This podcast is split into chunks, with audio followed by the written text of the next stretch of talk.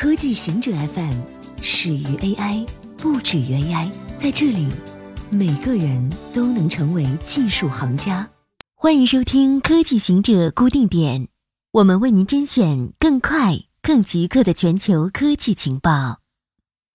特斯拉计划在上海建全资工厂。美国电动汽车制造商特斯拉最近签署了一份谅解备忘录，拟在上海建造一家全资的超级工厂。在过去几个月陆续出台的一系列政策中，北京取消或放宽了汽车企业和许多金融服务集团的外资持股上限，加快了境外制药公司的准入，令境外投资者对中国再度欢迎外资萌生希望。对此，特斯拉将是其中的第一个受益者。该项政策允许外国汽车制造商在中国全资拥有自己的生产业务，而不再需要找到本土合资伙伴。特斯拉表示。预计新厂将在两年后完工，并在完工两三年后达到每年五十万辆汽车的最高年产量。面临欧盟巨额罚款的谷歌，可能需要大幅改变安卓生态。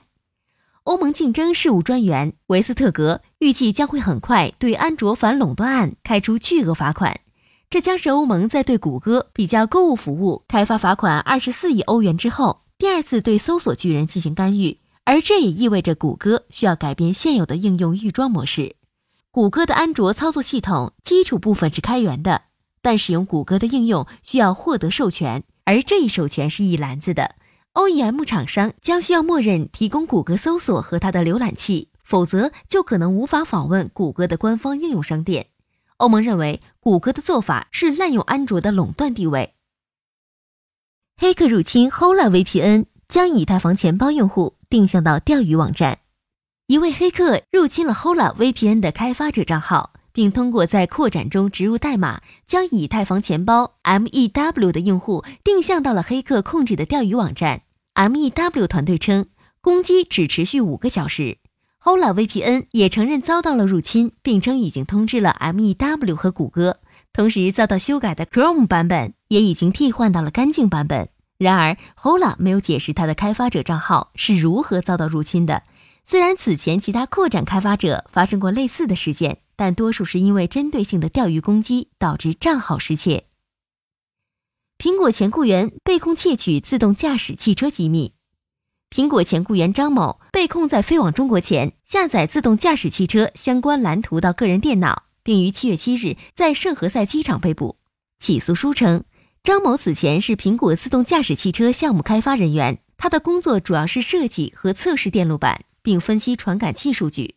今年四月，他提出要回国工作并辞职。起诉书指控他在四月二十八日回到苹果园区，从自动驾驶汽车硬件实验室拿走了电路板和一台服务器，同时还下载数据到个人电脑里，其中包括二十五页的电路板蓝图。